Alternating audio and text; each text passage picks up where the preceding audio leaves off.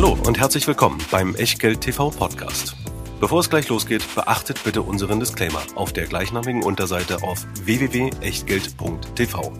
Auf die Inhalte dieses Disclaimers wird zu Beginn einer jeden Sendung explizit eingegangen. Und nun viel Spaß und gute Unterhaltung mit Tobias Kramer und Christian W. Herzlich willkommen zu Teil 2 von Dividenden 2020 bei Echtgeld TV aus Berlin. Ein zweites Mal heißen wir euch im Jahr 2020 willkommen, wünschen euch gute Geschäfte an den Kapitalmärkten, wünschen euch vor allen Dingen Gesundheit und jede Menge Erfolg, wo immer ihr ihn sucht und euch wünscht. Und wir, das sind auch wie immer Christian Viröl und Tobias Kramer. Und wie immer starten wir direkt und ganz flott mit dem Disclaimer. Ja, alles, was wir hier machen, ist keine Rechtsberatung, keine Anlageberatung, schon gar keine Steuerberatung und auch keine Aufforderung zum Kauf oder Verkauf von Wertpapieren. Wir sagen unsere Meinung zu Investments, die für, gefällt euch vielleicht oder auch nicht. Die könnt ihr umsetzen oder auch nicht. Egal, was ihr damit macht, wir können dafür keinerlei Haftung übernehmen. Genauso wenig wie für Richtigkeit, Vollständigkeit und Aktualität der Unterlagen, die ihr zu dieser Sendung bekommt. Nicht nur eingeblendet im Video, sondern auch in der Echtgeld TV Lounge. Wenn ihr dort noch nicht angemeldet seid, www.echtgeld.tv. Dort sind alle Materialien abrufbar und natürlich freuen wir uns, wenn ihr diese Materialien eifrig teilt in den sozialen Netzwerken. Nur seid so lieb, lasst den Quellenhinweis drauf. Vielen Dank. Und damit sind wir bei Teil 2 von dem Blick auf Dividendenaktien und wir richten unseren Blick, den wir in der letzten Sendung nur in Deutschland haben schweifen lassen, jetzt etwas weiter, weiterhin nach Deutschland, aber vor allen Dingen eben nach Europa. EU habe ich dahin geschrieben, weil in der Überschriftenzeile dieser Folie, Christian, nicht mehr Platz war. Was, was haben wir hier? Wir haben die Eurozone. Ja, Zone klingt immer schlimm. Aber das ist wirklich so. Deswegen, ich habe ja die Euro, die Eurozone. Äh, das ist, das ist wirklich so. Also ich, ich weiß auch, ich weiß auch bis heute nicht. Irgendwann, wir haben diesen, diesen Begriff festgelegt 2016 Ende des Jahres, als wir uns entschieden haben, äh, ähm, nämlich äh, meine Wenigkeit und der Indexanbieter äh, Selective, ähm, das wirklich als offizielles Kursbarometer zu verbriefen. Und dann war die Frage, wie heißt das Ganze denn? Äh, äh, und dann habe ich gesagt, Dividendenadel Eurozone. Und ich habe jetzt viel später darüber nachgedacht, Mensch, Zone geht doch gar nicht. Euro-Land oder Dividendenadel Euro. Aber ja, so heißt es. Also, es Aber damit haben wir Großbritannien beispielsweise gleich mal nicht mit dabei. Genau, also es geht um die Unternehmen, die tatsächlich den Euro haben. Großbritannien hatte ihn nie. Ähm, Griechenland wäre zum Beispiel dabei. Da gibt es aber keinen Dividendenadel, aber es ist natürlich dabei. Österreich, es ist dabei und sehr, sehr stark. Frankreich, äh, es sind natürlich die Niederlande dabei, Portugal, Spanien, ja, so. Italien. Und wir reden über die Strategie, die Christian insbesondere für sich selber und dann, weil er irgendwann gesehen hat, dass das Ganze ganz gut funktioniert, in einem Buch verarbeitet hat, was den lustigen Titel trägt. Findest du ihn lustig? Da sollten wir drüber reden. Jedenfalls der Titel ist cool bleiben und Dividenden kassieren. So, und da geht es darum, dass er diese Dividendenstrategie wie er sie handhabt und wie er sie sieht, eben da liegt. Und wenn euch das interessiert, dann gibt es drei Möglichkeiten, sich darüber zu informieren. Erstens, ihr könnt dieses Buch kaufen. Denn ähm, äh, Restbestände sind immer noch vorhanden und ähm, auch wenn es inzwischen ähm, mit ein paar Beispielen in die Jahre gekommen ist, der Inhalt bleibt weiterhin sehr lesenswert. Möglichkeit Nummer eins. Die zweite Möglichkeit ist ein bisschen preisgünstiger, weil ihr könnt euch einfach den Einstieg der letzten Sendung nochmal anschauen, wo wir die ähm, Dividendenadel Deutschland Werte besprochen haben. Da stellt Christian so in fünf bis acht Minuten mal das Grobkonzept vor und die dritte Möglichkeit ist ähm, Workshops oder Veranstaltungen, dann insbesondere wenn Christian da ist, zu besuchen. Wir sollten auch mal so eine Echtgeldsause machen, äh, wo wir dann eben auch einen Block Dividendenadel mit einstreuen. Ähm, dann können wir das auch gleich mal zusammen machen also nicht den Dividendenadel, aber zumindest die Veranstaltung und dann kann das vorgestellt werden. Also entscheidet euch, was ihr da äh, nehmen möchtet. Der einfachste und nur ein Mausklick entfernte Weg ist, sich das Video der vorherigen Sendung anzugucken, aber nicht jetzt, weil jetzt richten wir ja den Blick nach Europa und wie in der letzten Sendung auch geht unser Blick zunächst mal in den kurzfristigen rückwärtsgerichteten Zeitraum, nämlich in das letzte Jahr. Wie hat das Ganze da abgeschnitten? Also die Aktien, die letztes Jahr drin waren in diesem Dividendenadel-Index. Das ist sehr wichtig, weil der gesamte Dividendenadel-Eurozone äh, hat mehr als 25 Unternehmen umfasst. Wir haben aber in diesem Index, der das Ganze nachvollziehbar macht, genauso offiziell wie der DAX, ähm, nur 25 Unternehmen drin, äh, weil sonst würde es zu sehr ausfieseln. Diese 25 Unternehmen haben im vergangenen Jahr 31,2 Prozent zugelegt. Das ist eine sehr, sehr erfreuliche Wertentwicklung.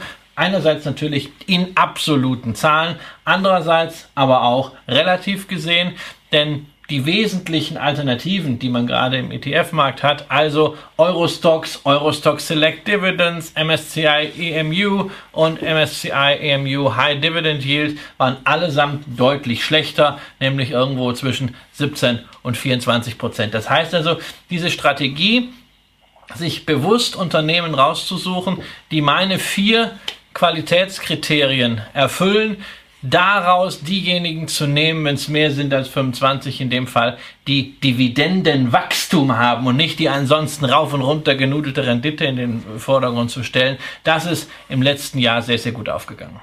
So, und das ist der kurzfristige Blick. Aber wie auch da, also wenn wir eine schematische Betrachtungsweise haben, dann ziehen wir die eben auch durch. Wir gehen jetzt wieder in den mittelfristigen Bereich rein und sehen auch da die Outperformance. Aber nochmal, wir sehen hier wesentlich schöner als wir es in der, bei der deutschen Strategie gesehen haben, eben auch mal genau das, was ganz, ganz wichtig ist beim Investieren und beim strategischen Investieren, dass eine Strategie nicht immer überlegen ist, nicht immer überleben, legen sein kann. Auch die besten Fußballmannschaften verlieren manchmal ja, gegen Teams, die schlechter sind. Jede, und, Strategie äh, hat, jede Strategie hat Durststrecken, ja. Haben wir hier ähm, auch. Ja, es ist, es ist mal äh, irgendwann ein paar Monate schlechter gelaufen in diesen drei Jahren als der Eurostox. Man hat aber dann auch im äh, zweiten Halbjahr letzt, äh, des Jahres 2018 äh, schon gesehen, deutlich geringerer Rückgang als beim Eurostox. Und was ganz wichtig ist an diesen drei Jahren, diese drei Jahre sind nicht irgendwie ein Backtest oder sowas, sondern das sind die drei Jahre, in denen der Index bereits live ist und nachvollziehbar ist. Also das ist Performance, die man eins zu eins wirklich haben konnte. Ja, und wenn wir es auf Fußball übertragen wollen, dann liegt der Eurostox quasi zur Halbzeit 1-0 vorne.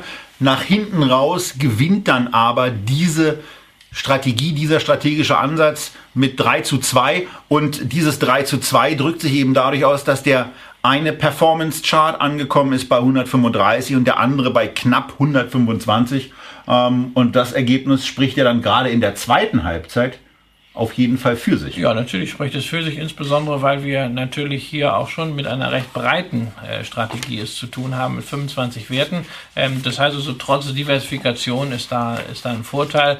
Ähm, der die Möglichkeit, besser abzuschneiden als der Markt, ist ja immer auch eine, eine Funktion der Korrelation, der Konzentration. Wenn du zu viel hast, äh, wirst du es kaum noch schaffen. Aber es freut mich natürlich sehr, dass es hier so ist. Außerdem haben da halt viele Werte äh, zu beigetragen, von denen ich nicht nur die klassische Dividendenadel-Position äh, im Rahmen einer äh, gemanagten Strategie habe, sondern ein bisschen mehr auch noch. Natürlich äh, ganz klar in der Übersicht sieht man es ja auch und auf der Website habe ich es alles noch viel ausführlicher dargestellt.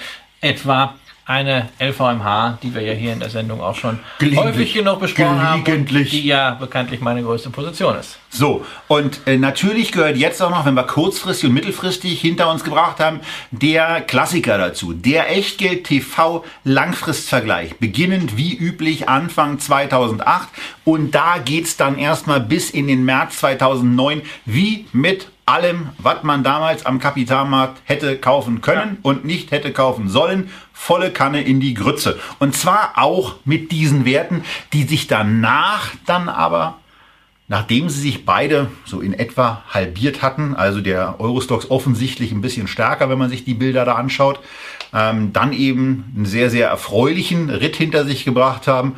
Und so steht die, so steht der Index jetzt bei etwa 225 Punkten, während der Eurostox, der ähm, auch in anderen Bereichen wirklich ein Index-Trauerspiel darstellt, gerade mal ja, also ja, ja, es kommt, bei es 130 so, Indexpunkten wir, angekommen ja, Also ein, ein, großes Problem im Eurostox insgesamt sind natürlich Banken. Ja, und da wir hier einen Qualitätsansatz haben, der auch noch auf äh, Dividenden abzielt und dann auch noch auf Ausschüttungsquoten, ja, ähm, da kommen Banken einfach nicht rein. Ja, was hineinkommt, sind Versicherer. Aber Versicherer sind natürlich auch gut gelaufen. Aber es ist halt häufig sehr, sehr einfach an der Börse besser abzuschneiden als der Durchschnitt, wenn man ein, zwei Fehler vermeidet. Und äh, das ist in dem Fall ganz gut gelungen, weil eine Bankaktien in Europa waren oder in der Eurozone waren in den letzten zehn Jahren wirklich ein brutaler Fehler.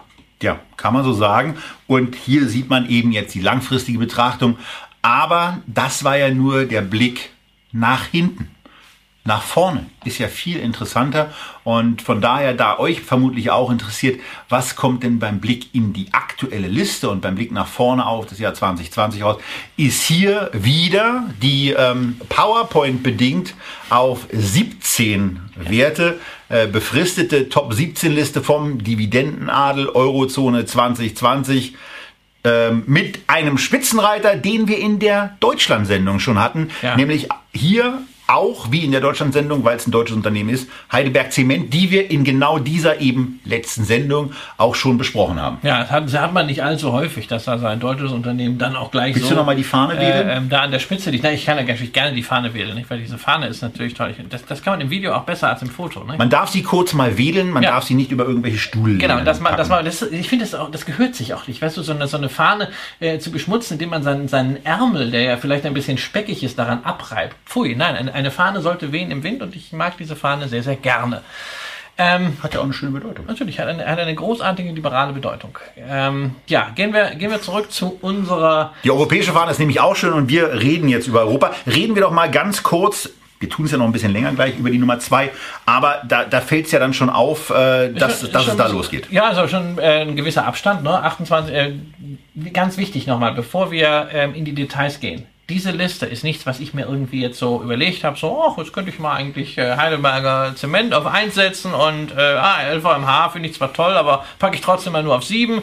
Man weiß ja nie. Nee, damit hat es überhaupt nichts zu tun, sondern es ist ein ganz, ganz klares quantitatives Raster mit vier Kriterien, nämlich Dividendenkontinuität, Ausschüttungsquote, äh, Dividenden Rendite und Dividendenwachstum. Die Kriterien, wie gesagt, könnt ihr in der letzten Sendung nachschauen oder ganz einfach auf dividendenadel.de nachschlagen.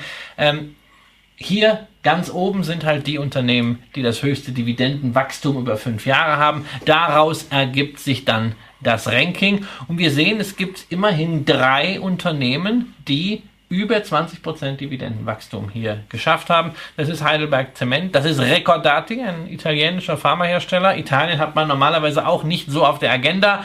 Ähm, Italien mag ich als Investor auch nie sonderlich gerne, weil es ziemlich mühsam ist, äh, beziehungsweise sagen wir es auch gleich ehrlich aussichtslos, äh, sich die Quellensteuern von dort zurückzuholen. Ähm, und wir haben halt. Weil der äh, Amtsschimmel ein wenig behäbig ist? Ja, weil der Amtsschimmel wird. Ja. Das ist, es ist Italien. Also es, es wird jedes Klischee erfüllt. Ähm, das ist wirklich so. Also äh, in, in, Frankreich äh, legt man einem ganz viele Steine in den Weg, ähm, aber es gibt ja auch andere Wege, ähm, habe ich mehrfach erwähnt hier, äh, äh über die DKB beispielsweise. Äh, aber in Italien, nee, da sind einfach, nö, kein Bock. Ja, ist halt so. Ist auch eine Taktik, Steuern zu vereinnahmen. Äh, ja, wenn sie bei anderen Steuern auch so äh, nachgiebig werden, dann ja. ist ja fein. Aber ähm, es ist natürlich schon, also 20 Prozent ist eine, ist eine Hausnummer generell auch ähm, bei den Unternehmen jetzt hier 17 sehen wir selbst das Schlechteste hat immer noch und 9 Prozent äh, Dividendenwachstum hier. Das zeigt aber auch nach wie vor, ähm, dass man eine Kennzahl wie die Dividendenrendite nicht immer so absolut sehen sollte. Viele Dividendenanleger, wie man sie ja bisweilen nennt, jagen hohen Prozenten hinterher. Das kann in der einen oder anderen Situation sehr attraktiv sein, weil man vielleicht ein Schnäppchen macht. Das kann aber auch sehr häufig ein Warnsignal sein. Man sollte nie vergessen, Dividendenwachstum ist die Dividendenrendite von morgen. Denn wenn das Wachstum nur hoch genug ist, ist es eine Frage der Zeit bis auch die Yield on Cost, also die Dividendenrendite auf euren Einstieg entsprechend hoch ist. So. Und wem das jetzt alles nicht reicht, wer die Listen komplett haben will, kann sich, nachdem er die Unterlagen bei uns heruntergeladen hat, einfach mal auf diese Grafiken, auf diese Tabellen raufklicken. Oder wenn er fingertechnisch begabt genug ist, kann er auch einfach www.dividendenadel.de eintippen und da findet man dann auf der Internetseite die aktuellen Listen, die dort jetzt bereitgestellt sein sollten. Also jetzt aus der Perspektive von euch, die ihr die Sendung aufgezeichnet seht, die live dabei sind, sehen jetzt schon Sachen, die es auf der Internetseite noch gar nicht zu sehen gibt. Ähm, und damit sind wir bei der eben schon besagten Nummer zwei. Äh, Heidelberg Zement machen wir jetzt nicht nochmal, aber wir gucken uns natürlich dann auch mal äh, die Nummer zwei an, die ja in einem Segment tätig ist. Da steht jetzt so einigermaßen uncharmant zyklischer Konsum. Äh, in einem Segment tätig ist, was Christian ja sehr, sehr liebt und jeder Aktionär ähm, von Caring liebt diese Aktie, vor allen Dingen, wenn er vor Mitte 2016 eingestiegen ist, als dieser Wert noch zu einem Kurs von unter 150 Euro erwerbbar war. Jetzt steht er bei knapp 600 und die sind in dem Bereich tätig, den vor allen Dingen Herr Röhl besonders gerne hat. Wir reden über Luxusgüter, wir reden über verschiedene Marken, wir reden aber hier bei diesem Unternehmen vor allen Dingen von einer Marke, die den Vergleich mit LVMH oder auch mit Richemont ähm, etwas problematischer werden ließen. Ja. Deswegen machen wir ihn nicht. Wir sagen nur Luxusbereich mit verschiedenen Marken, aber eine ganz besonders. Ja, Gucci sticht hier natürlich heraus. 63 Prozent äh, des Umsatzes kommen durch Gucci zustande. Äh, weitere 13 Prozent sind Yves Saint Laurent und äh, weitere 8 Prozent äh, Bottega Veneta. Ähm, das sieht man also, äh, das hat nicht diese Breite ähm, wie bei Louis Vuitton, ähm, weder die Breite der Marken im Fashion-Bereich, noch die Breite der Aufstellung. Louis Vuitton ist ja, ja auch aktiv äh, sehr stark im, im Schmuckbereich, künftig noch, noch mehr äh, durch die Fusion mit äh, Tiffany. Äh, man hat halt den Parfum-Bereich und man hat die Spirituosen. Dazu noch dieses äh, Zollfrei-Shopping-Geschäft. Ähm, das ist alles bei Caring sehr, sehr stark verengt ähm, auf Gucci. Allerdings muss man natürlich auch sagen, wenn man ein solches Maison hat und das läuft richtig gut, dann kann eine solche Aktie äh, natürlich auch den Turbo einlegen. Bei Gucci läuft es brillant und äh, apropos Turbo. Der Turbo bringt uns auf die linke Seite. Auf die linke Seite, wo wir so ein 5,7-prozentiges Umsatzwachstum in den letzten drei Jahren, Berichtszeitraum 2018, 31.12., also da wird sich auch noch was bald, bald was tun, 5,7% Umsatzwachstum in den letzten drei Jahren, dann sensationell 36,5% Wachstum beim EBITDA und beim Gewinn, da haben sie aber richtig den Turbo eingelegt. Ja, da sind natürlich Sondereffekte drin, auch aus dem Verkauf von einzelnen Geschäftsteilen. Man darf bei Caring nicht vergessen, dass das ein Unternehmen ist, was sehr, sehr aktiv gemanagt wird. Äh, in den 80er Jahren war es übrigens eine Baustoffhandlung äh, von François Pinault. Ähm, dann hat er 1991 angefangen, ähm, in Möbelhandel zu investieren, äh, hat dann die Kaufhauskette Pinot, Printemps äh, erworben, den Versandhändler Redoute und irgendwann hat er dann 1999 den Bieterkampf gegen Gucci gewonnen, äh, gegen Arnaud gewonnen, gegen Louis Vuitton, äh, um Gucci und damit hat er die Keimzelle des heutigen Imperiums äh, erworben. Dann hat er alles über die Zeit herausverkauft, war zwischenzeitlich auch an Puma sehr wesentlich beteiligt, diese Aktien zum großen Teil wieder platziert. Also da ist auch so ein bisschen so der Gedanke eines, hm, naja, sagen wir mal, Investmentfonds mit äh, dabei, äh, mit diesem sehr, sehr starken Cashflow-Generator Gucci. Mhm. Und der ist eben auch gut. Und wenn wir auf der linken Seite vom Echtgeld TV-Porträt bleiben, was ihr euch wie üblich in der Lounge herunterladen könnt, dann ist es so, dass das sehr, sehr gut aussieht. Also Verschuldung ist verhältnismäßig niedrig wirkend. Ja, Net, ähm, Net, Net Debt das ist geht. Äh, letz, letzter Wert nicht einmal 0,5, übrigens ähnlich wie bei, äh, bei Louis Vuitton. Ja, ähm, es ist, es ist eine, eine großartige Firma. So, und wenn wir jetzt zu den Bewertungs- und auch Dividendenwerten kommen, dann sind wir in einem Bereich, wo der Luxus, das Luxussegment in den letzten Jahren eben auch eine ordentliche Aufwertung erfahren hat. Dem hat sich auch Caring nicht ja, entzogen. Natürlich. 25er KGV für 2019 erwartet. Ähm, LVMH liegt im Moment, glaube ich, bei etwa 30, ja, ähm, hat ja. aber eben auch eine etwas anderen, ja. eine etwas andere Abrundung vom Angebot. Genau, äh, Louis Vuitton äh, verdient an der äh, Stelle auf jeden Fall einen Aufschlag. Ähm, die Bewertung der beiden zueinander ist absolut fair. Ähm, wenn man sagt, ob, ist da, ob da irgendwo Nachholbedarf ist, ja oder nein, ist sehr, sehr schwierig abzuschätzen. Es ist sicherlich äh, auch berechtigt in dem Vergleich, dass Hermes als äh, Maison, was wirklich ganz, ganz oben oben angesiedelt ist, mit dem 40er KGV bezahlt wird, wenn wir diesen qualitativen Burggraben dieser ikonischen Marke einfach mal bewerten wollen. Ähm, aber es ist natürlich hier ähm, sicherlich die Luxusaktie, bei dem derjenige, der jetzt unbedingt was machen möchte, äh, am ehesten zugreifen kann. Wobei man auch hier, wie generell momentan in diesen Märkten, auch mal ja. sagen kann, okay, da ist richtig Zucht drin. Wichtig in solchen Situationen dabei sein. Diesen Zug mitnehmen. Denn runter geht's immer, aber es tut nicht so weh, wenn man vorher mit raufgegangen ist. Ähm, man muss auch nicht in jeder Phase unbedingt investieren.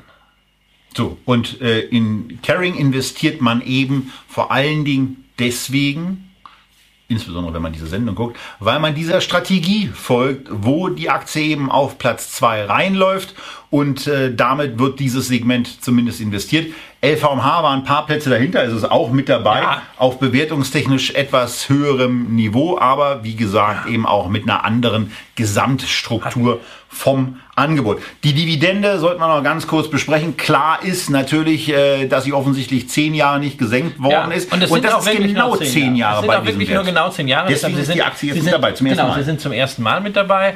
Ähm, das heißt wiederum im Umkehrschluss, äh, weil es das Unternehmen schon zur Finanzkrise gab, ja, sie haben in der Finanzkrise die Dividende senken müssen. Anders als Louis Vuitton, Moët Hennessy, ähm, die schon sehr lange mit dabei sind, die das erste Mal jetzt. Aber dafür war es auch ja, saukoole Performance ja. seit Mitte 2016. Ähm, Bewertungshöhen haben wir besprochen. Äh, naja, also auch, auch ordentlich. gemessen am, am Tief der Finanzkrise war das natürlich eine großartige Performance und sicherlich besser als bei äh, LVMH. Man sieht einfach hier, das Unternehmen ist die aggressivere Aufstellung im Luxusgüterbereich. LVMH ist ja letztendlich schon fast wie ein Fonds und Beim wir drei, haben es deutlich aktiver. Beim dreijährigen Dividendenwachstum ist es hier so, dass äh, mit 37,9 Prozent in etwa das EBITDA-Wachstum gematcht wird. 1,9 Prozent ist die Dividendenrendite bei einer eigentlich sehr, sehr schönen Ausschüttungsquote ja. für so einen Wert von 50 Prozent. Ja, da bleibt also auch noch was äh, übrig.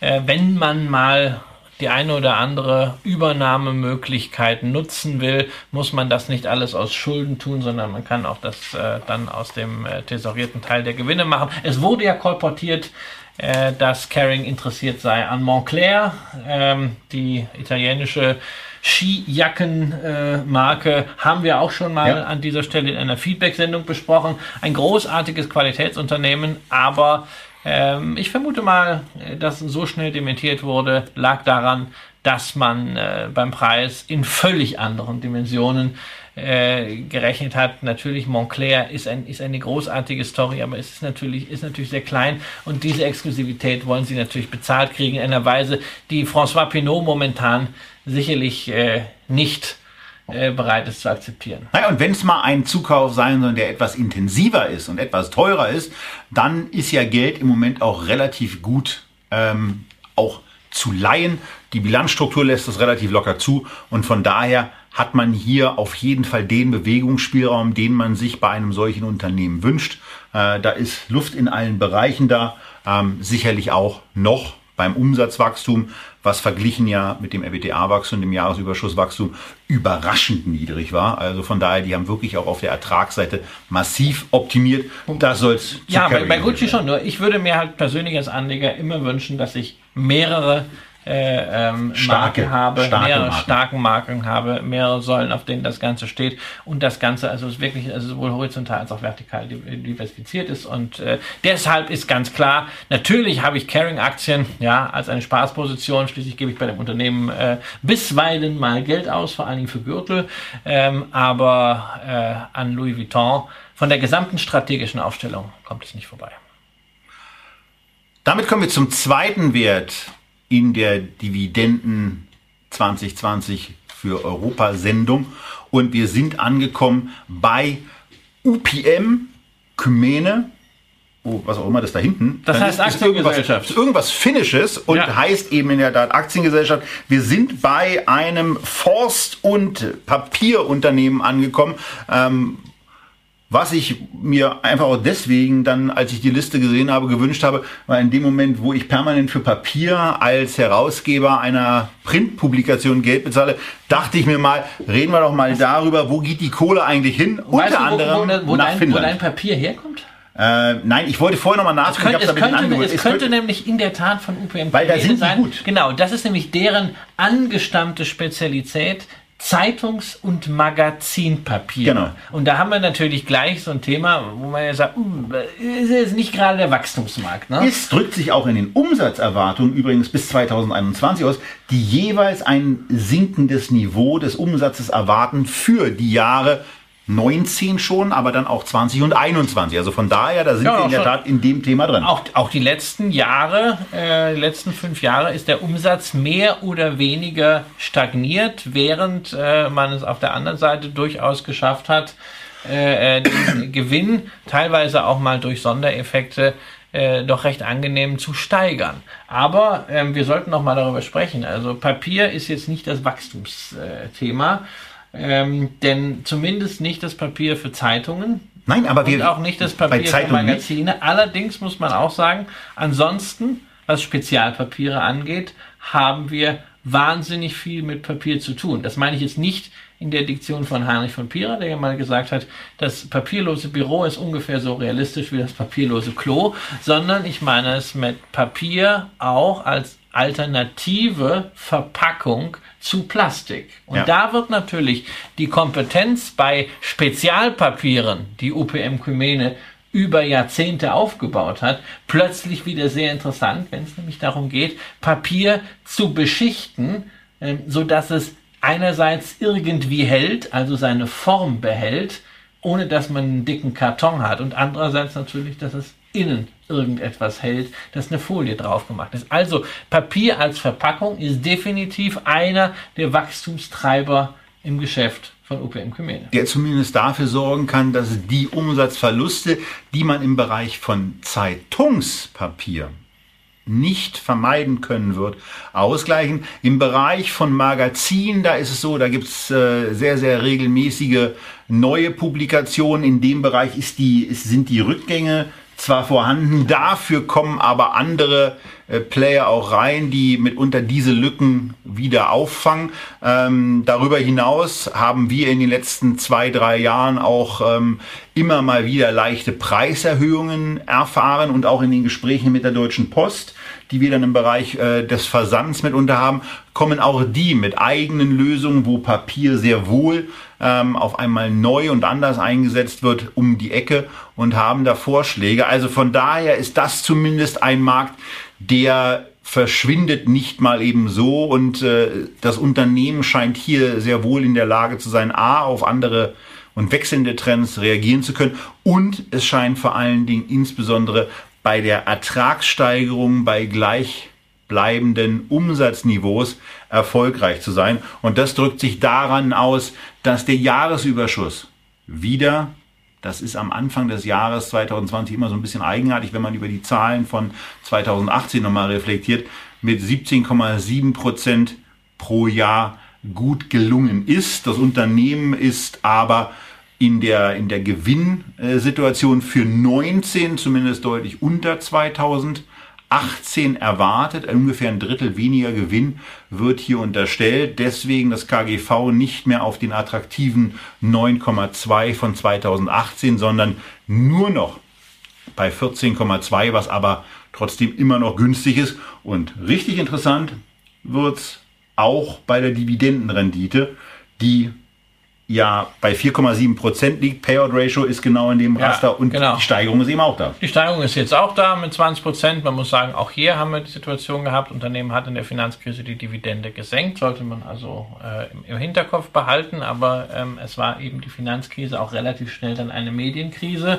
Ähm, das, hat, das hat man dann gespürt. Dazu gab es strukturelle Veränderungen ähm, und man äh, musste sich entsprechend neu aufstellen. Das ist wirklich sehr, sehr gut äh, gelungen.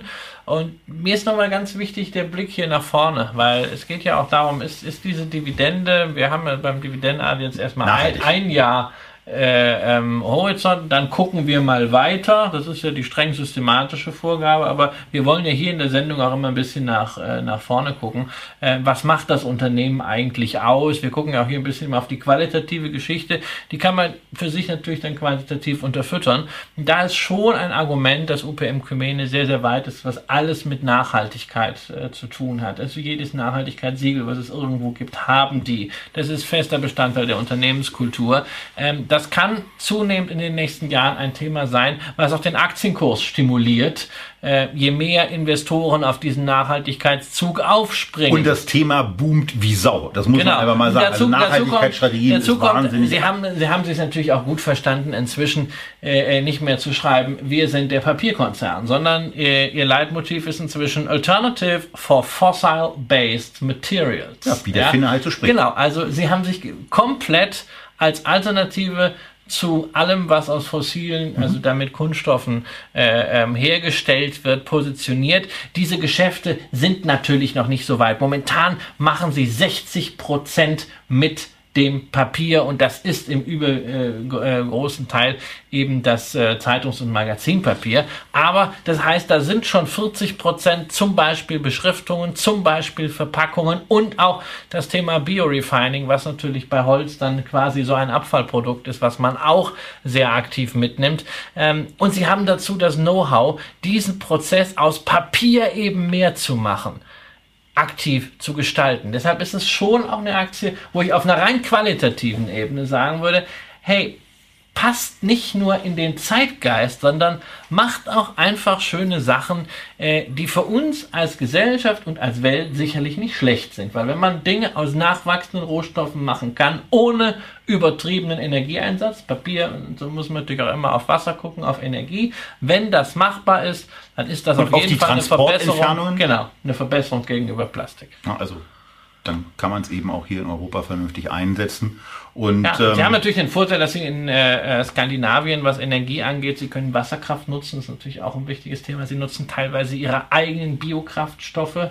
Ähm, also das ist die von der Kreislaufwirtschaft her sind die sehr, sehr weit. Also wenn man sich ein bisschen für nachhaltiges Investieren interessiert, das mit Dividende kombinieren will, ganz ab von systematischen Strategien, einfach mal eine UPM Kymene anschauen. So, und damit kommen wir zum dritten Unternehmen aus dem Dividendenadel Eurozone 2020.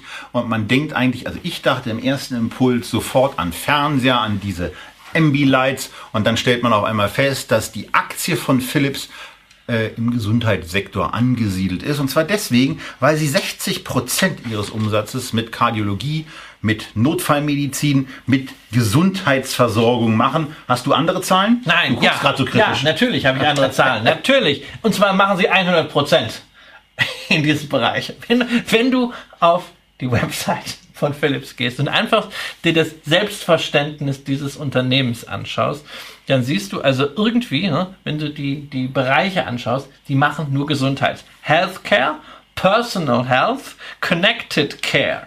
Das sind die drei Kernbereiche, die über 95 Prozent vom Umsatz machen. Ja, und da ist also zum Beispiel in Personal Health ähm, natürlich der Rasierapparat dabei. Äh, da ist mit dabei äh, Okay, alles klar. Ich dachte eben schon- die elektrische Zahnbürste. Was hat und, denn- und interessanterweise auch die Haushaltsgeräte sind unter Personal Health, weil sie sollen ja dabei helfen, sich gesünder zu ernähren. Das ist also, also wenn es irgendwo Greenwashing gibt, bei manchen Unternehmen ist das hier Healthwashing. Das heißt, der Fernseher ist das lokale Der Fitnessstudio, weil er ja ist, die der Bilder Fernseher ist weg. überträgt. Der Fernseher ist weg. Fernseher ist komplett Der Fernseher weg? ist, nein, der Fernseher ist nicht komplett weg, aber der Fernseher taucht nur noch auf in Form von Lizenzgebühren. Ja, man hat also die Lizenzen externalisiert. Äh, äh, Philips ist ein Unternehmen, was sich immer wieder gehäutet hat. Und es gibt ja heute ganz viele Teile von Philips an der Börse. Zum Beispiel ASML, der Halbleiterkonzern, ist ehemals eine Division von Philips. NXP, auch Halbleiter, ist auch mal eine Philips-Division. Kommt da noch was mit Licht, oder? Und Cinefy, äh, Cinefy ist auch eine ehemalige Philips-Division, nämlich die Lampen.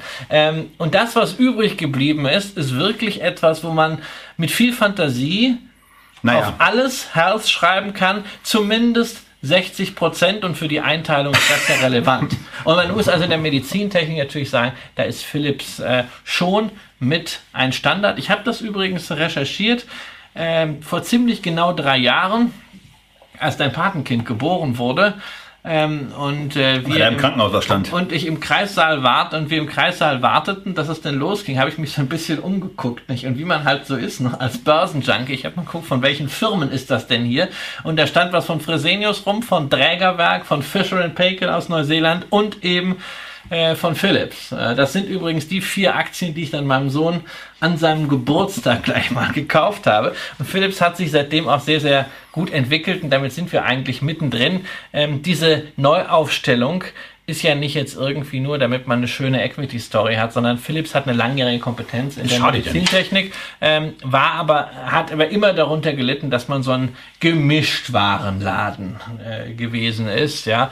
Und man hat den sehr, sehr schön bereinigt. Man hat ihn auch von der Story, aber auch operativ fokussiert. Und da ist nun mal jetzt Gesundheit und, sagen wir mal, Technologie, die dem persönlichen Wohlbefinden dient.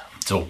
Und ähm, ja, wenn man das, äh, wenn man das Ganze dann bewertungstechnisch sich anguckt, ist es zumindest noch in einem Rahmen, wo man sagen kann, naja, 19 ist ja gut wie abgeschlossen, ein 23er KGV ist für so ein Unternehmen dann, also naja, günstig ist es nicht, aber es ist zumindest okay. Und hier in dem Format geht es ja jetzt vor allen Dingen auch um, um diesen Blick auf die Dividende.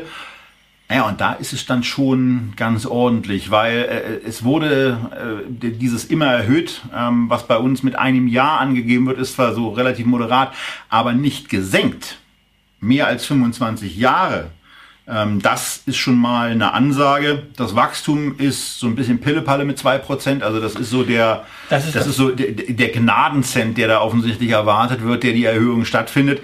Was eigentlich gar nicht so notwendig ist, denn das Payout Ratio im dreijährigen Bereich ist bei 60 Prozent, im, im einjährigen Bereich bei etwa 50 Prozent. Also ähm, da hätte man auch so ein bisschen beim Wachstum auch noch was machen können. Aber es ist nun mal so, die Konzernstrategie und die Ausschüttungsstrategie wird nicht aufgrund der Dividendenadellisten gemacht, sondern aufgrund dessen, was der Unternehmensvorstand genau. versucht, ist ja auch in Ordnung. Genau, und deshalb sind sie auch jetzt erstmals wieder dabei, weil die Dividende halt auch wieder mal angehoben wurde. Ist das davor übrigens fünf Jahre nicht. Und wenn man sich das ganz langfristig wirklich mal über 30 Jahre anschaut, ähm, dann ist das eine reine Treppenbewegung. Und zwar können die Treppenstufen sehr, sehr, sehr lang sein. Deshalb äh, meine etwas kühne äh, Prognose oder vielleicht gar nicht so kühne Prognose. Im nächsten Jahr wird Philips äh, da gar nicht mehr äh, in der Liste auftauchen. Dann liegt es natürlich an einem selbst, wie man seine Strategie definiert. Ob man sagt, okay, sobald ein Unternehmen nicht mehr in den Top 25 ist, verkauft man es kann man machen, sorgt für einen höheren Umschlag, sorgt, wie wir gesehen haben, im Index, das macht nämlich dann der Index, äh, ähm, dafür eine sehr, sehr ordentliche Performance. Aber man kann es natürlich auch langsamer angehen und man kann für sich sagen, naja, also solange die nicht senken oder der Payout nicht aus dem Ruder läuft,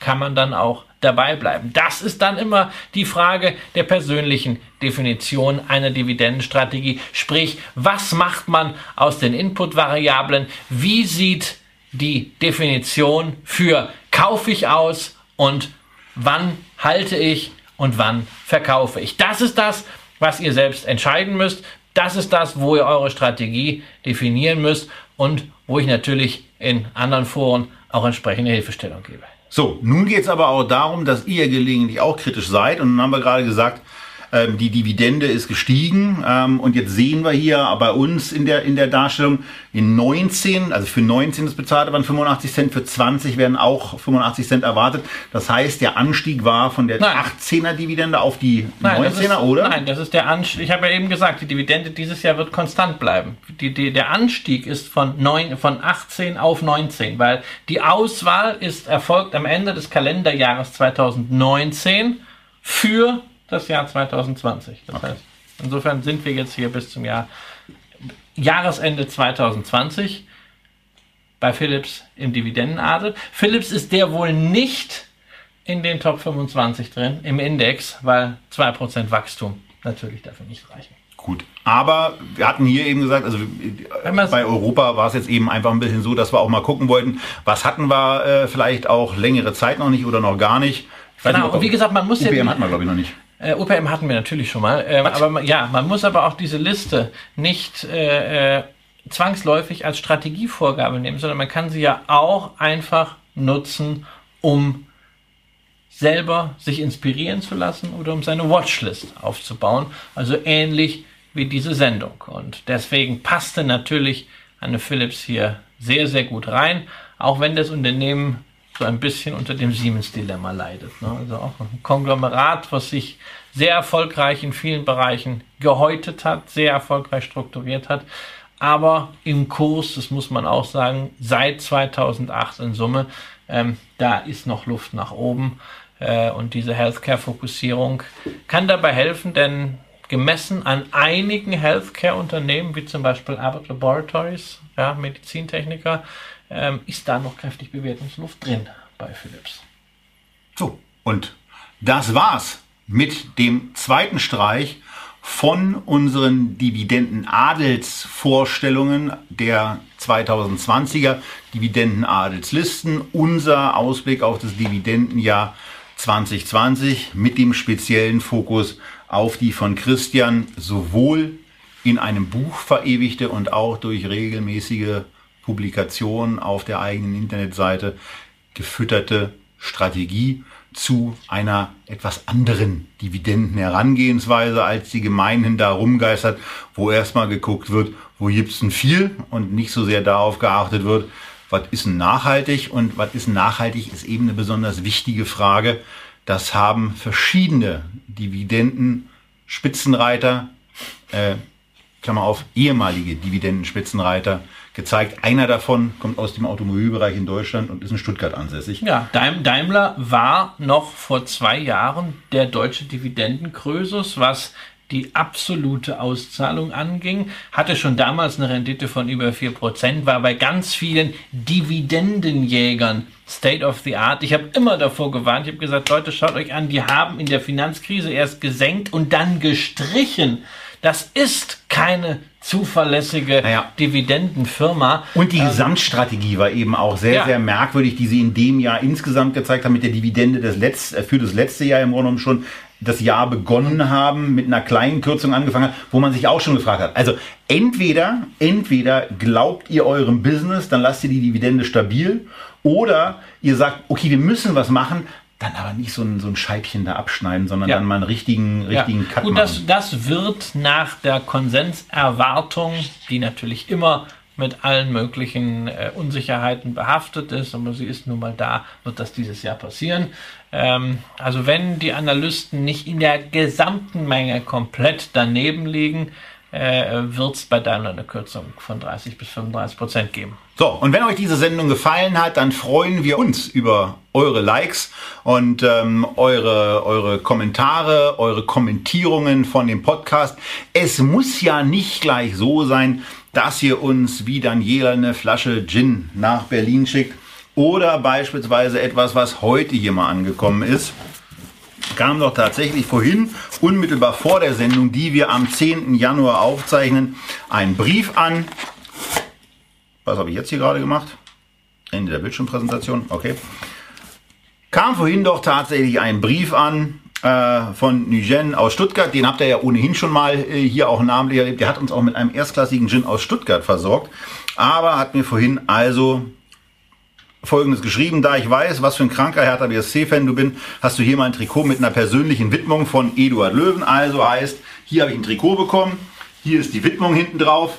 Ähm, das ist natürlich insofern ein bisschen äh, als Motivationshilfe offensichtlich gedacht, weil es ein XL-Shirt ist, das ähm, also ich finde, es sitzt ein bisschen locker.